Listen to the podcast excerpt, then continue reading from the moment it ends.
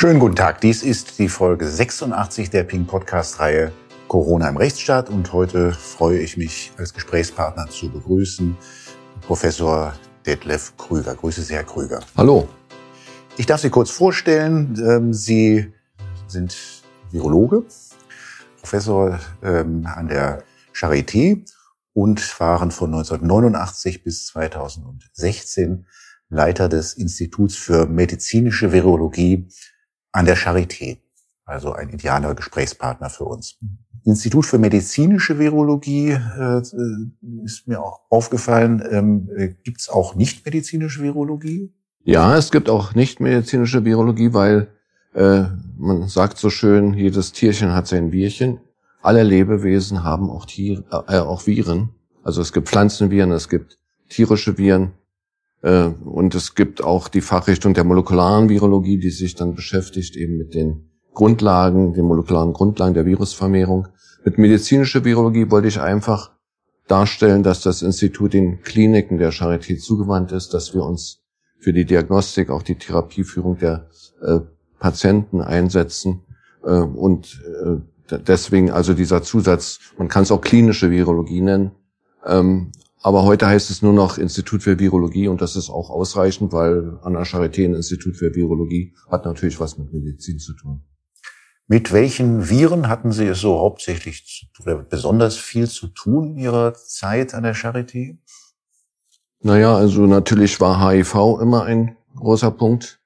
Äh, wir haben uns mit äh, Herpesviren beschäftigt, die bei transplantierten Patienten insbesondere eine sehr fatale Rolle spielen. Hepatitis-Viren. Äh, ich persönlich habe mich auch immer sehr interessiert für sogenannte Hunter-Viren. Das sind von Tieren übertragene Viren, die bei Menschen Nierenversagen auslösen, also zoonotische Viren, Tier-Mensch-Übertragung und die, diese ganze Bedeutung dann der für den Menschen und die Krankheitsbilder bei Menschen. Das waren eigentlich so die vier wichtigsten. Ein zoonotisches Virus ist, ist auch das SARS-CoV-Virus, mit dem wir es jetzt zu tun haben. Das Coronavirus, das ist gesichert, oder? Ja, also wir, also ist ja klar, es gibt ja etliche Coronaviren, auch humanpathogene Coronaviren. Wir kennen Coronaviren ja schon viele Jahre. Eigentlich immer in der Erkältungssaison gibt's Coronaviren, die sogar einen großen Anteil an den äh, an der Äthiologie dieser äh, Erkrankungen, also respiratorischen Erkrankungen haben. Ähm, auf das Spezielle, was uns ja nun alle bewegt seit zwei Jahren, Coronavirus kommt, äh, ich habe da keinen Zweifel, dass es ein äh, Virus ist, was ursprünglich aus dem Tierreich äh, einer Fledermaus abstammt. Wieso Fledermaus? Ja, das ist eine interessante Frage, warum Fledermäuse so viele verschiedene Viren beinhalten. Offensichtlich sind sie was wir im Neudeutsch Melting Point nennen, äh, der Virusevolution. Äh, und sie haben auch so etliche Vorteile, um diesen Job zu machen. Zum Beispiel, indem sie größere Strecken zurücklegen können, also Viren weit verbreiten können, weil sie weit fliegen können.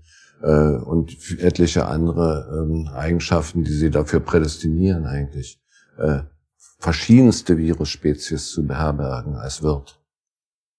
Was Wirt heißt, das ist sozusagen der Körper. Na, Wirt heißt, das ist das ähm, der Organismus, in dem das Virus sich vermehrt. Viren können ja nicht außerhalb des lebenden Organismus sich vermehren. Sie brauchen lebende Zellen, um sich äh, vermehren zu können. Und Wirt heißt einfach, der Wirt stellt sein Stoffwechselsystem, seine Zellen zur Verfügung, damit Viren sich vermehren können und dann auch wieder weitergegeben werden können. Sie ähm, sind ja nach wie vor auch aktiv, ähm, allerdings nicht mehr an der ganz vordersten Front. Ähm, juckt Sie das manchmal äh, so in der Zeit jetzt seit 2019, 2020, dass Sie sagen, jetzt wäre ich doch gerne auch wieder vorne an der Front? Äh, vorne an der Front, also ich mache ja noch einiges, aber äh, ich muss sagen, 27 Jahre so ein Institut zu leiten. Und wir haben ja auch in der Zeit etliches erlebt an AIDS, an Schweinegrippe, äh, an Ebola. Äh, 27 Jahre waren dann auch gut. Sie haben kürzlich jetzt im Januar gemeinsam mit anderen vom Fach, wie zum Beispiel Klaus Stör und, Jonas Schmidt-Janasit, die wir hier auch schon äh, beide mehrfach im Podcast hatten, einen offenen Brief an den Bundeskanzler geschrieben zu einem Thema, das Ihnen, glaube ich, besonders am, am Herzen liegt, nämlich zu dem Thema Kinder und Schulen. Was ähm, hat Sie da bewegt? Naja, äh, wenn wir jetzt diese Covid-19-Pandemie nehmen, dann ist, sind natürlich Kinder ganz besonders betroffen. Nun schon über zwei Jahre sind sie eingeschränkt in ihren Bildungschancen, eingeschränkt auch in ihrer sozialen Entwicklung. Ähm, und wir haben, sind der Meinung, dass natürlich Kinder eine Gruppe sind, die nicht vorzugsweise gefährdet ist durch diese Infektion mit diesem Virus. Gefährdet sind die Alten, die Vorerkrankten. Das sind die eigentliche Gruppe, die, die es gilt zu schützen vor der Infektion. Äh, während Kinder in der Regel bei Infektion nicht oder nur leicht erkranken, äh, sie also keine in dem Sinne gefährdete Gruppe sind. Das Risiko für die Kinder liegt im Bereich ihres allgemeinen Lebensrisikos durch andere Infektionen, Krankheiten, Unfälle, was natürlich auch bei Kindern immer passiert. Äh, und äh, wir wissen auch aus Studien, unter anderem auch des Robert Koch Instituts, dass Schulen keine äh, Herde sind für, für dass hier quasi die Infektionen ihren Ausgang und größere Infektionsausbrüche ihren Ausgang nehmen. Insofern sind wir schon der Meinung, dass man den Kindern möglichst äh, normale Bedingungen für ihre Entwicklung bieten soll, möglichst wenig Restriktionen auferlegen soll in den Schulen, aber auch inzwischen es geht es sehr weiter bis in die Kindertagesstätten. Äh, dieses ist sicherlich nicht angemessen. Ähm, und gerade jetzt in der Diskussion, wo ja glücklicherweise auch eine neue Virusvariante sich durchgesetzt hat, äh, in Deutschland, die ja glücklicherweise nochmals klinisch harmloser ist, gibt es schon gar keinen Grund mehr dafür, die Kinder in irgendeiner Weise zu restringieren. Jetzt gibt es ja, wenn man sich mit Eltern unterhält und auch mal so in die Schulen hereinhorcht, gibt es ja ein sehr, sehr gespaltenes Bild. Ja. Ähm, manche Eltern äh, wünschen sich die Normalität wieder zurück und dann gibt es den anderen Teil der Eltern, die jetzt hier in Berlin etwa ganz dankbar waren, wo die Präsenzpflicht aufgehoben wurde und die es, die immer daran zweifeln, ob es eigentlich überhaupt verantwortbar ist, die Kinder in die Schule zu schicken. Was sagen Sie diesen Eltern, die da so sehr besorgt sind? Und wie erklären Sie sich diese Sorge? Ja, also das ist natürlich völlig richtig, was Sie sagen, dass ja leider auch, äh, obwohl man das nicht gerne hört, aber die Gesellschaft, die ganze Gesellschaft gespalten ist in dieser Frage. Ähm, ich kann den, diesen besorgten Eltern eben nur immer das Gleiche wiederholen, äh, was ich eben gesagt habe, dass die äh, Kinder nicht über nicht übermäßig, sondern ganz im Gegenteil weit unterproportional gegenüber der übrigen Bevölkerung, insbesondere gegenüber den Alten und Vorkranken, äh, gefährdet sind. Ähm, und ein zweiter Punkt, den man, glaube ich, machen muss, ist die Frage, dass endlich davon weggekommen werden muss, immer mit den sogenannten Infektionsinzidenzen zu argumentieren. Das haben Kollege Stör und ich ja schon vor längerer Zeit, auch als die Infektionsgesetzgebung der Bundesrepublik novelliert wurde, äh, angemerkt und wie wir hofften, äh, dass wir es auch hilfreich anmerken können. Äh, die Inzidenz hat nichts zu tun mit der Krankheitslast. Äh, die Inzidenz steigt auch im Moment unter Omikron unwahrscheinlich stark an. Äh, und wenn ich natürlich die Kinder ähm, andauernd teste in, in, in Schulen und in ähm, Kindertagesstätten und auch schon, dann werde ich natürlich auch diesen Anstieg in der Gruppe der Kinder feststellen. Und dann wird gesagt, oh, das ist ganz furchtbar, immer höhere Durchseuchung der Kinder wir müssen sie noch mehr schützen und noch mehr schützen. Also regelrecht reflexhaft wird reagiert auf den Anstieg der Inzidenzen. Das ist aber nicht das Kriterium. Das Kriterium ist doch, wie viel Patienten landen im Krankenhaus, wie viel landen auf der Intensivstation, wie viel landen, äh, also wie viel sterben sogar an der Infektion, also an Folge der Infektion, in Folge der Schädigung durch Covid-19. Ich meine ja nicht die Leute, die äh, an einem Verkehrsunfall sterben und bei denen zufällig äh, auch die Infektion dann im Krankenhaus festgestellt wird, sondern ich meine schon die, die wirklich durch diese Infektion sterben. Und äh, glücklicherweise betrifft das alles die Kinder nicht. Äh, und das ist doch das Gute. Und wir sollten dafür also froh sein darüber, dass, dass die Kinder, im Gegensatz zum Beispiel zur Grippe, wo Kinder eine Risikogruppe sind. Also ich rede auch jetzt hier wieder, das wird ja auch oft in der Öffentlichkeit missverstanden, ich rede von der echten Grippe durchs Influenza-Virus, ich rede nicht von irgendwelchen grippalen Infekten oder irgendeinem Kram, äh, sondern von der echten Grippe. Da sind die Kinder eine Risikogruppe. Bei Covid-19 sind sie glücklicherweise keine Risikogruppe. Da komme ich gerne gleich nochmal drauf zurück, aber eine, eines zunächst vorab, es gibt dann immer zwei Einwände, die man hört, wenn man ähm, wiederum das hört, was Sie gerade gesagt haben. Der eine Einwand ist, ja, aber Kinder bekommen noch Covid. Und der andere Einwand ist, ja, aber Kinder stecken dann ihre Eltern und Großeltern an. Ja, also zu Long-Covid gibt's ja mehrere Studien. Und Long-Covid sind ja hauptsächlich äh, psychische Auswirkungen, neurologische Auswirkungen. Das ist ja charakteristisch für Long-Covid. Äh, und äh, in den Studien wurde klar, dass genau solche Symptome auch in der Gruppe äh, aufgetreten sind, der, wie wir, es nennen, gematchten Kinder, also die gleiche Altersgruppen, gleich Geschlechtsverhältnisse und so. Nicht, dass sie wirklich vergleichbar sind. Ähm, in der gematchten Gruppe, die nicht infiziert war. Das heißt, offensichtlich haben auch die Maßnahmen, äh, die die Kinder vom schulischen und auch sonst vom sozialen Leben abgeschnitten haben, eine ähnliche Wirkung, die eigentlich in den Symptomen äh, völlig vergleichbar ist. So dass es also die Frage ist, was ist denn die größere Gefahr für die Kinder? Äh, dieses Virus oder die Isolation der Kinder? Und die zweite Frage, das zweite Argument, Sie sagten noch ein zweites Argument. Die Kinder kommen nach Hause und stecken ja, dort ja, ihre ja. Eltern und Großeltern Richtig, ja. an. Das ist ein sehr also verbreitete die, die, Einwand auch. Die, die, Großeltern sollte man möglichst wenig anstecken, äh, weil sie Risikogruppe sind durch die, Alt, durch die Altersgruppe. Deswegen äh, ist es sicher eine gute Idee, die Großeltern zu impfen. Äh, unsere Hoffnung in den Impfstoff oder in die gegenwärtigen Impfstoffe äh, waren ja ein bisschen am Anfang ja ein bisschen äh, übertrieben. Äh, es wurde ja doch gehofft, dass es einen stärkeren Schutz vor Erkrankung gibt, vor allen Dingen einen Schutz vor Weitergabe des Virus. Man hatte ja gedacht, man erreicht äh, damit dann eine sogenannte äh, Herdenimmunität, wie dieser etwas, also für mich nicht so sehr hübscher Ausdruck äh, lautet, dass man also die Pandemie beendet, indem man alle durch die Impfung immunisiert. Es hat sich ja inzwischen herausgestellt, dass das nicht der Fall ist, dass also auch Geimpfte das Virus weitergeben. Ähm, aber äh, das sagen doch die Statistiken, dass es äh, schwer, schwerere Verläufe, schwere klinische Verläufe, Krankenhauseinweisung, ETS-Einweisung doch reduzi zumindest reduziert. Äh, und insofern müssen sich schon die äh, Großeltern selbst schützen gegen die Erkrankung und können nicht einen Solidareffekt der Kinder erwarten.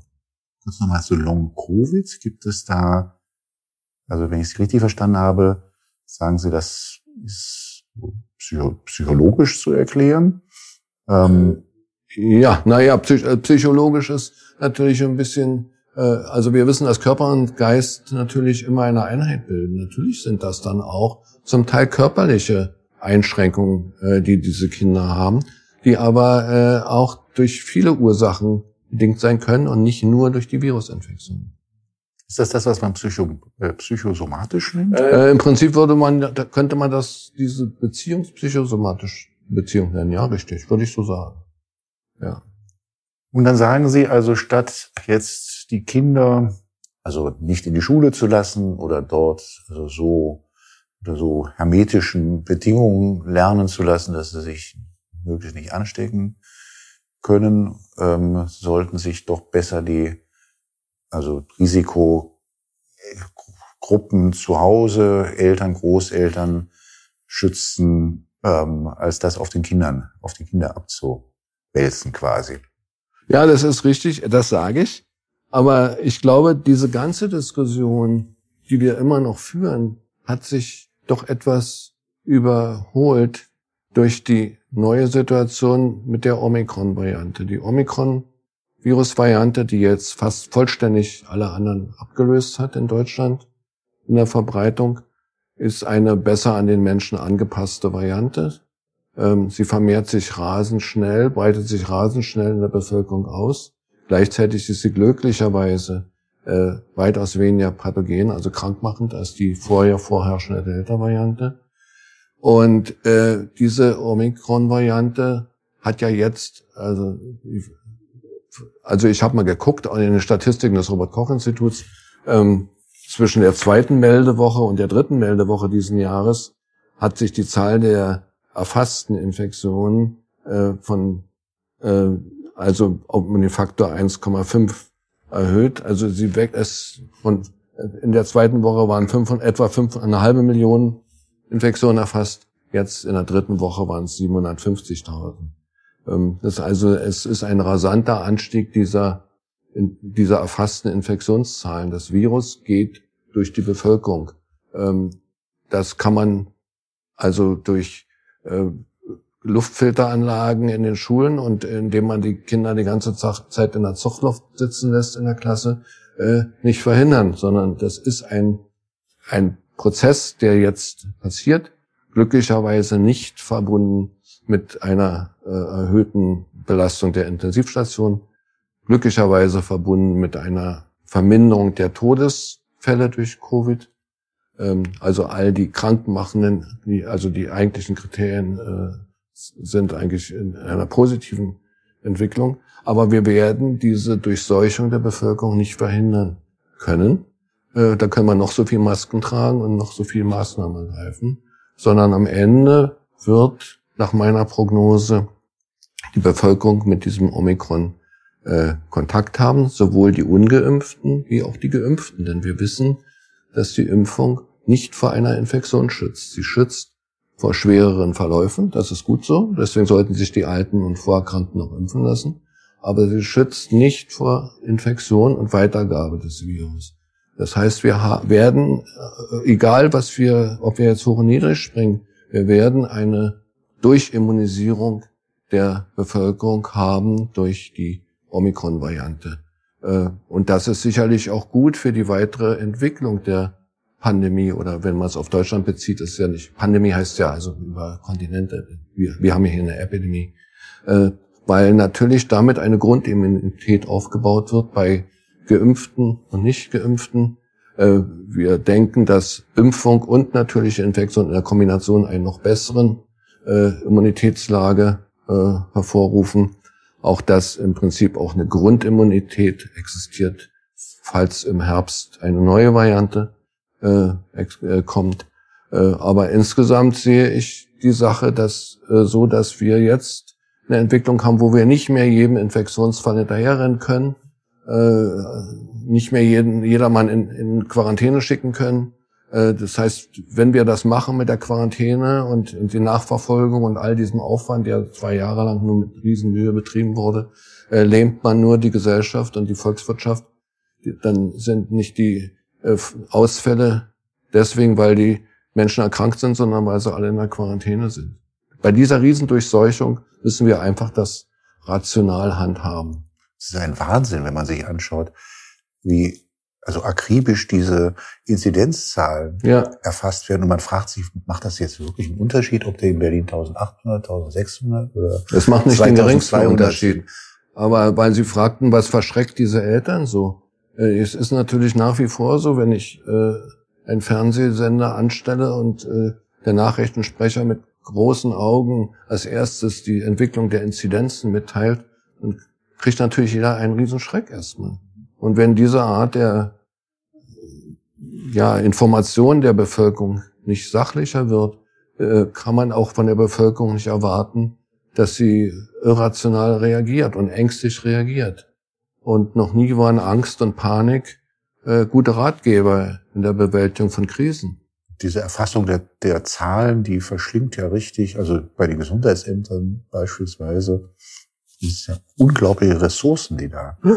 hereinfließen, eigentlich nur um eine Statistik zu treiben, deren, deren Sinn man nicht mehr so ganz nachvollziehen kann. Die, nicht? Ja, die, also das haben wir immer gesagt, die Inzidenzen sind ein Maßstab aber ein, einer, der nicht hinreichend ist. Und das ist jetzt bei Omikron das, was wir immer gesagt haben während der ganzen Pandemie, ist jetzt bei Omikron völlig evident, weil äh, da, die steig massiv steigende Zahl der Infektionen hat nichts mehr zu tun mit der wirklichen Krankheitslast. Die Krankheitslast ist zum Glück nicht größer geworden, sondern im Gegenteil. Nach den wichtigen Kriterien wie ETS-Belegung, Sterbefällen äh, haben wir zum Glück eine Entspannung.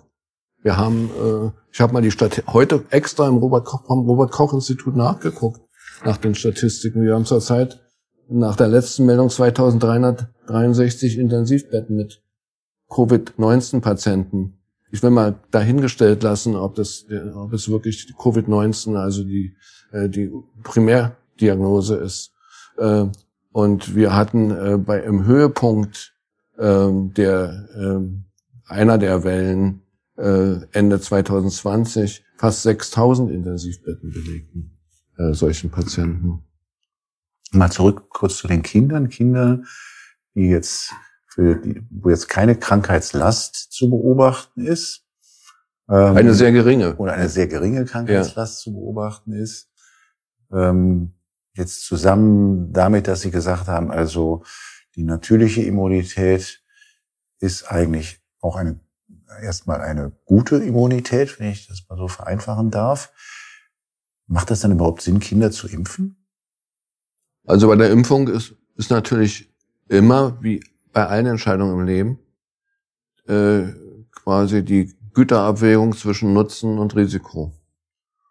Und wenn ich das für meine Altersgruppe, Sie haben ja so ein bisschen angedeutet, dass ich äh, aus dem aktiv, ganz aktiven Berufsleben ausgeschieden bin. Wenn ich das für meine Altersgruppe sehe, dann äh, und die Risiken durch eine, zumindest durch die Delta-Variante, ich will mal über Omikron-Gefährdung noch gar nicht reden, äh, weil die geringer ist, aber durch die Delta-Variante die äh, ganze Geschichte und äh, bestimmten Risiken, die durch mit der Impfung verbunden sind, habe ich mich für die Impfung entschieden. Kann ich ja offen.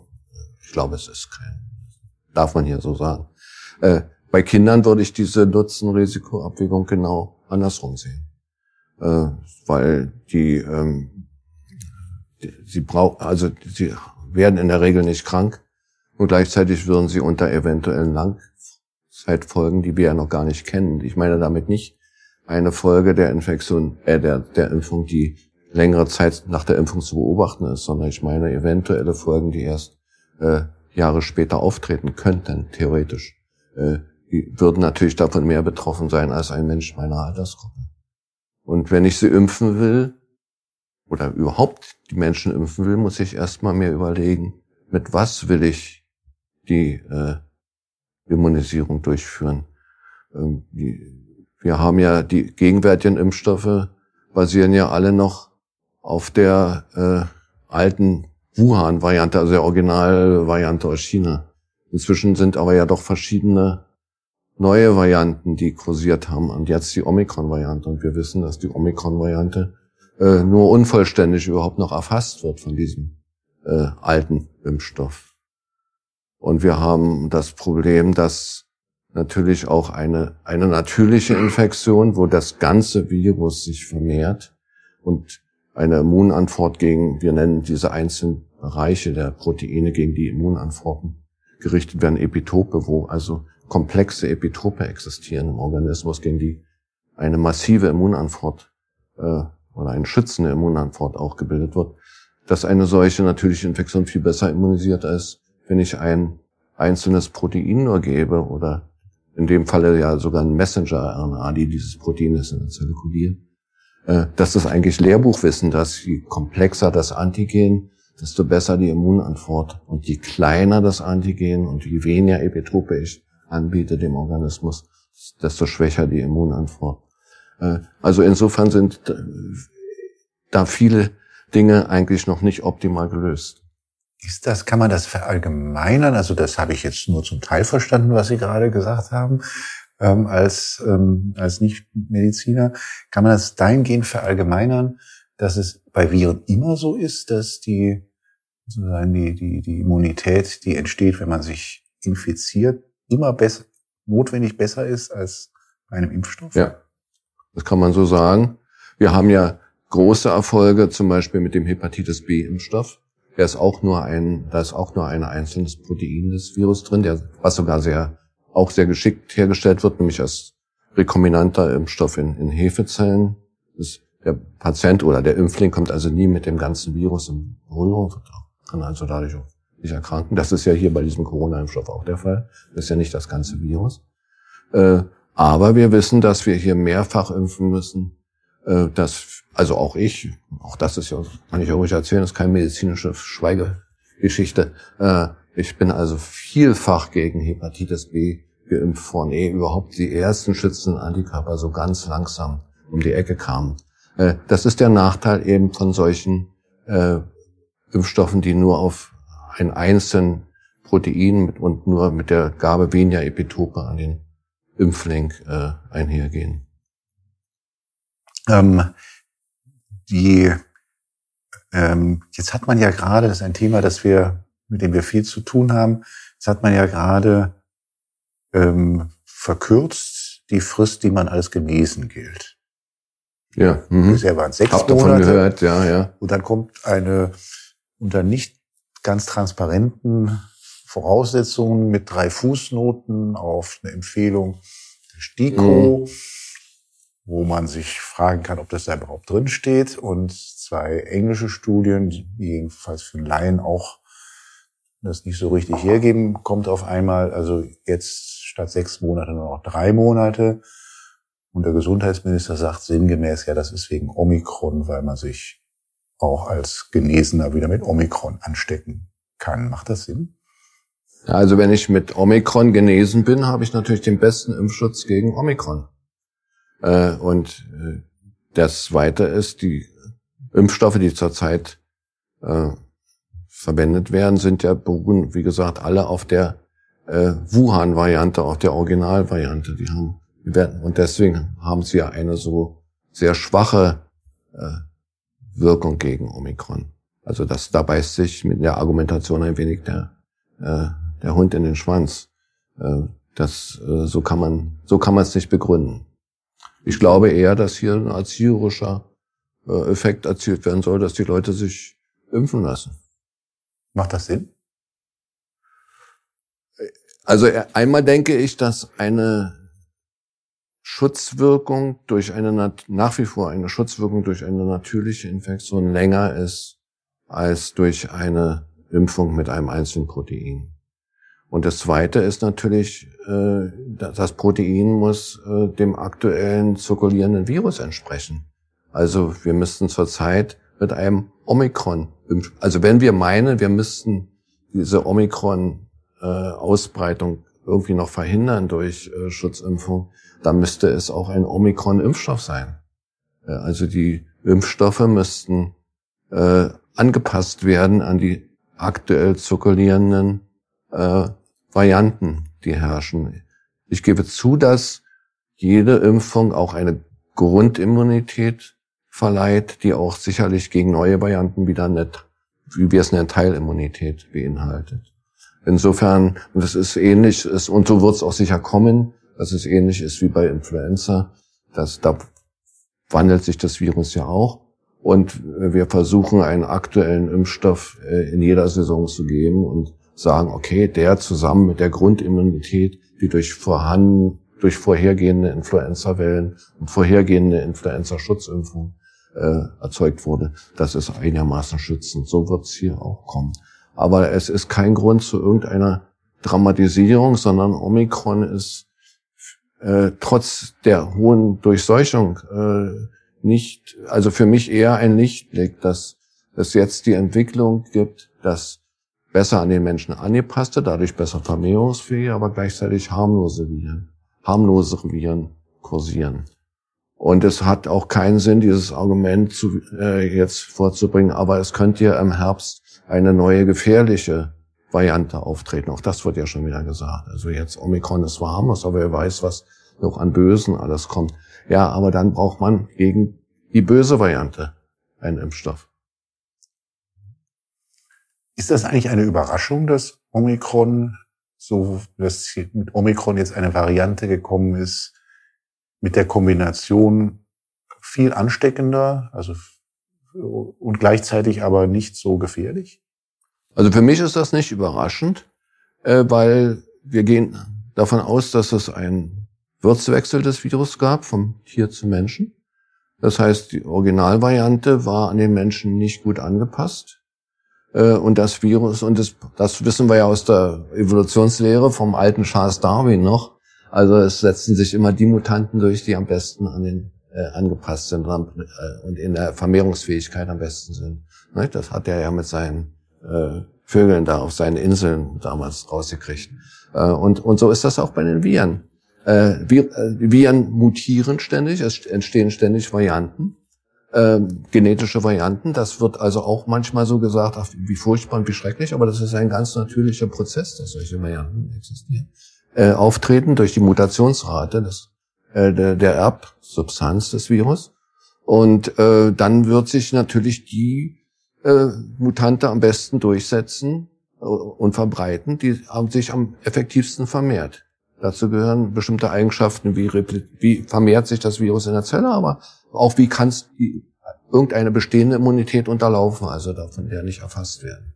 Das tut ja Omikron auch. Das wird ja eben durch die Impfung auf der Basis dieses alten Buren-Stamms nicht besonders gut erfasst.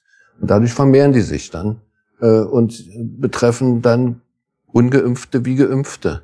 Äh, und äh, das ist äh, meines Erachtens ein natürlicher Prozess, der überhaupt nicht verwunderlich ist. Und gleichzeitig, wenn ich es mal sehr vereinfacht sagen darf, ist das Virus nicht interessiert, den Ast abzusägen, auf dem es sitzt. Das heißt, es wird seinen natürlichen Wirt nicht versuchen umzubringen in der Regel. Ähm, das heißt also, mit der Anpassung eines Virus an einen neuen Wirt ist eine bessere Vermehrungsfähigkeit am neuen Wirt, aber gleichzeitig eine niedrigere Pathogenität im neuen Wirt verbunden. Ganz kurz mal zur Influenza nochmal zurück und nochmal, ähm, Sie haben vorhin gesagt, Kinder seien Risikogruppe bei Influenza, also bei der. Ja, leider, ja. Ist man, nie, ist man eigentlich schon mal auf die Idee gekommen, Kinder gegen Grippe zu impfen? Ja, ist man, ist man. Äh, ich weiß nicht, wie da die aktuellen äh, Empfehlungen der Ständigen Impfkommission sind, aber äh, Kinder sind nach den Alten die zweitwichtigste Gruppe, der, die gefährdet ist, gegen die echt, durch die echte Influenza-Viren äh, Infektion zu erkranken. Dann müsste man doch eigentlich Eltern, die jetzt ihre Kinder gegen, gegen ähm, äh, SARS-CoV impfen lassen, sagen, also dann, dann impft sie doch gleich für die Grippe auch noch mit. Äh, das wäre das wäre eine gute Idee. Und was eigentlich, was die Kinder, äh, das wurde ja so ganz verschämt auch in den Medien jetzt gemeldet vor einigen Wochen, was die Kinder noch gefährdet, ist ja ein anderes Virus was diesen etwas umständlich klingenden Namen Respiratory Syncytial Virus trägt, äh, was also gerade kleine Kinder umbringt und auch größere Kinder zu schweren Atemwegserkrankungen führt, auch übrigens Erwachsene, aber da ist es nicht mehr so ausgeprägt wie bei Kindern. Da gibt es äh, keinen vernünftigen Impfstoff bisher. Die Impfstoffe, die äh, erprobt wurden, schon vor etlichen Jahren, führten zu Desaster, weil äh, sie führten erst zu guten Antikörperbildung, ähm, aber wenn dann längere Zeit nach der Impfung dann das natürliche Virus nochmal auf dieses Kind traf, kam es zu ganz schweren Verläufen. Das sind also so Sachen, die man erst dann äh, Jahre, viele Monate oder Jahre nach einer Impfung erst bemerken kann, gar nicht vorher wissen kann, natürlicherweise. Äh, und dadurch wurden die Impfstoffe wieder vom Markt genommen. Zurzeit gibt es jetzt hoffnungsvolle Kandidaten für Impfstoffe gegen Respiratoris und Virus. Und dann würde ich diesen Eltern, die so gefährd, äh, die so, diese furchtbar Angst haben, erstmal sagen, die größeren Gefährdungen für eure Kinder sind das Grippevirus und das Respiratoris und Virus. Nur das ist eben nicht in der öffentlichen Wahrnehmung irgendwie existent. Jetzt muss ich nochmal nachfragen. Sie halten es nicht für ausgeschlossen, dass auch die Impfstoffe mal noch Wirkungen zeigen, also unangenehme Wirkungen zeigen, die jetzt nicht vorhersehbar sind im Augenblick. Nein, die kann keiner. Das ist kein Vorwurf an irgendjemanden, sondern das kann keiner wissen. Äh, was könnte nach längerer Zeit, also nach Jahren, noch an Komplikationen auftreten, äh, die wir jetzt nicht kennen können, weil wir einfach die Impfstoffe viel zu kurze Zeit in, in der Benutzung sind. Aber es gibt solche Sachen, also ich sagte eben das Beispiel Respiratoris Syncytial-Virus. Es gibt ein anderes Virus, wo sowas große Probleme gemacht hat, das Dengue-Virus. Äh, das äh, ist nicht auszuschließen. Und das ist äh, ja äh, einfach, äh, das hat auch nichts mit das zu sagen hat nichts mit böse und äh, gut und gut Mensch und schlecht Mensch und noch so noch und politischen Orientierung und was alles heute da rein interpretiert wird, das ist ja ganz furchtbar, dieses, dass, dass wissenschaftliche Dinge da so politisiert werden, sondern das ist einfach eine Sache, wo man immer im Leben äh, dran denken muss, das ins Kalkül ziehen und das äh, Kalkül ziehen muss in, in seine Nutzen-Risiko-Analyse, die ich am Anfang sagte, die bei alten Menschen sicher immer pro Impfung ist äh, aber die in diese Analyse mit einbeziehen muss. Jetzt ähm, kommt ja zum 15. März die Impfpflicht für die also Krankenhäuser und vergleichbaren Einricht ähnliche Einrichtungen ähm, und das dort tätige Personal. Jetzt gibt es ja auch dort Menschen, die sich mit Blick auf mögliche Langzeitfolgen nicht impfen lassen wollen oder jedenfalls starke Vorbehalte dagegen haben. Halten Sie diese Impfpflicht für richtig?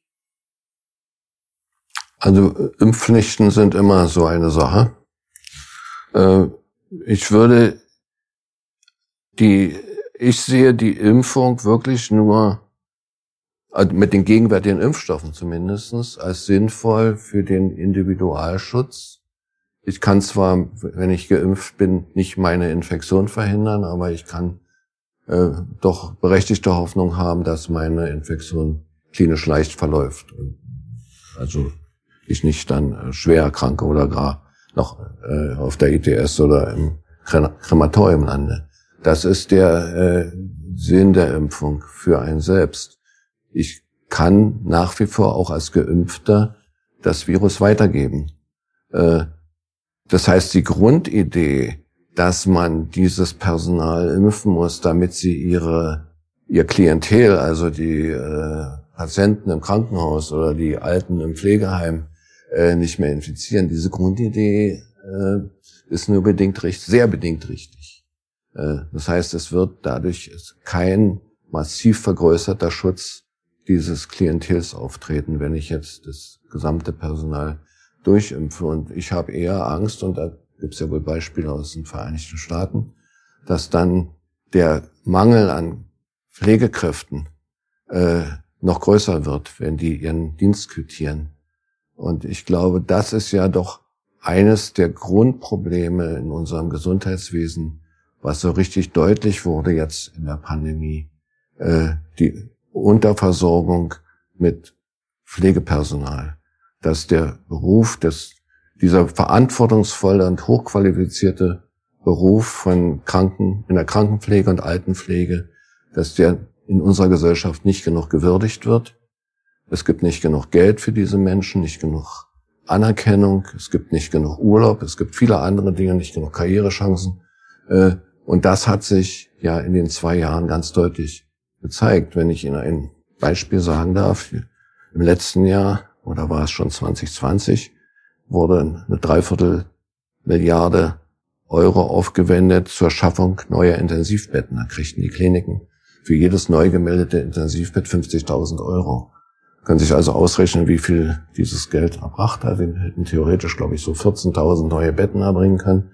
Die Zahl der betreibbaren Intensivbetten ist in der Zeit gesunken.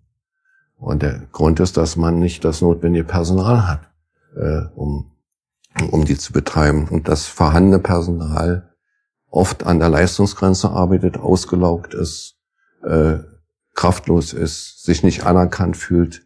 Äh, und da, ich habe das vor zwei Jahren als mal in so einem ähnlichen Interview mir erlaubt zu sagen, dass man ansetzen muss, nicht nur am Infektionsschutz auch an der Seite, sondern auch an der Versorgung, Ausstattung der Krankenhäuser. Wurde mir gesagt, na ja, du hast ja tolle Ideen, aber das äh, ist keine Sofortmaßnahme. Wir wollen jetzt die Pandemie sofort bekämpfen und müssen jetzt sofort was machen. Das, was du da vorschlägst, das können wir uns immer noch später überlegen.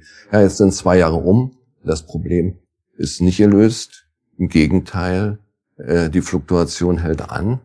Und ich habe Angst, dass diese Impfpflicht dieser Menschen noch dazu führen wird, dass äh, die Fluktuation noch stärker werden könnte, was furchtbar wäre für uns alle. Das sagen ja viele, die sich auskennen. Unter anderem einen Podcast mit Alice Huber auch gehabt zu dem Thema, der sich dazu auch geäußert hat.